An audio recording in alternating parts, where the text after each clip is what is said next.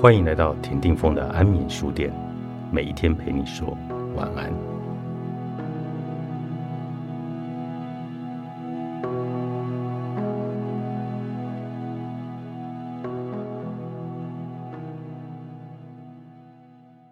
滋养慈悲，塔尼尔辛格年轻的时候，以为自己会在舞台上发展。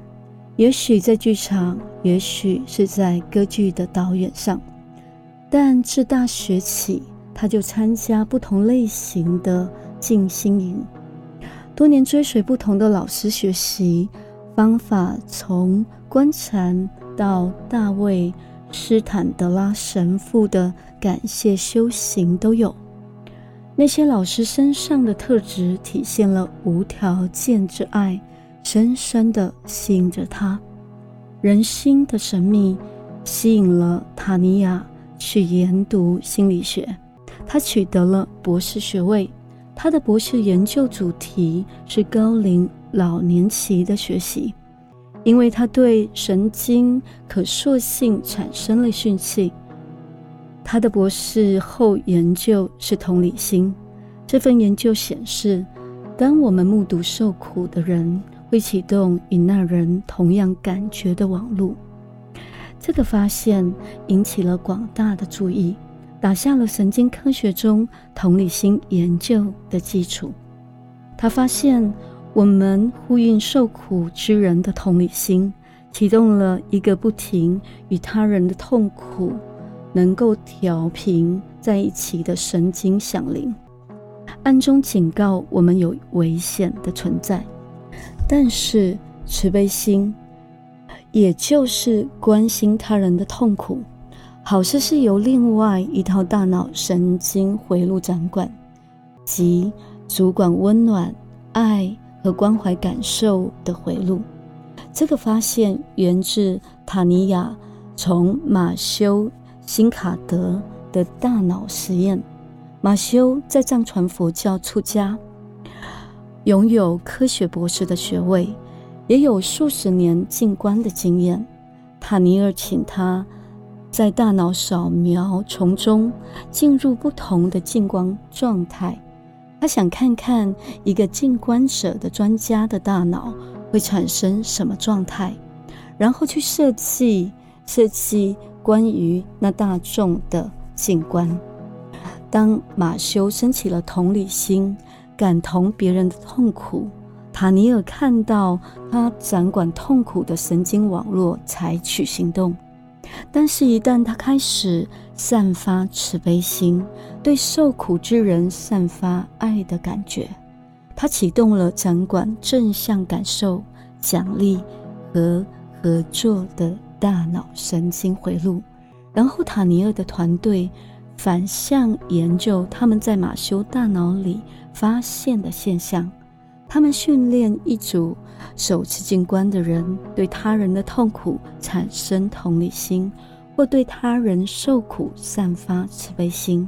他发现同理心的痛苦会损耗情绪，并让人精疲力竭，如有时发生在护士之类的照护专业上。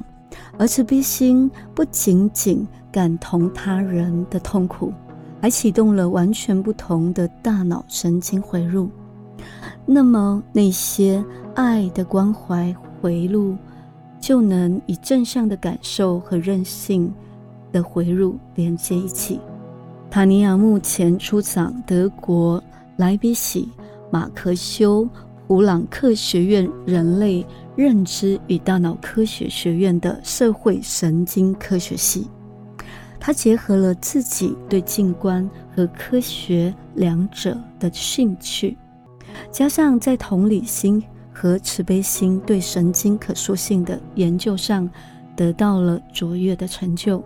他的研究已经为静观确立一家之言。静观却是培育。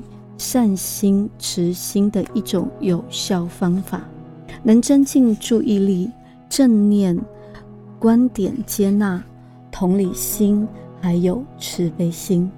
塔尼亚的团队做了一个完善的研究计划，称为再支援专案计划，招募了三百位左右的志愿受试者。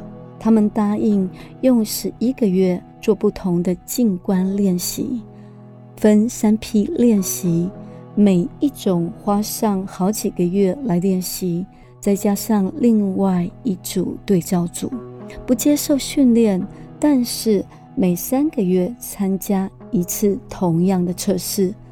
第一个心灵训练是安住当下，有身体扫描和专注呼吸。另一个是观点接纳，从新颖的人际对话练习配对静观，来观察自己的念头。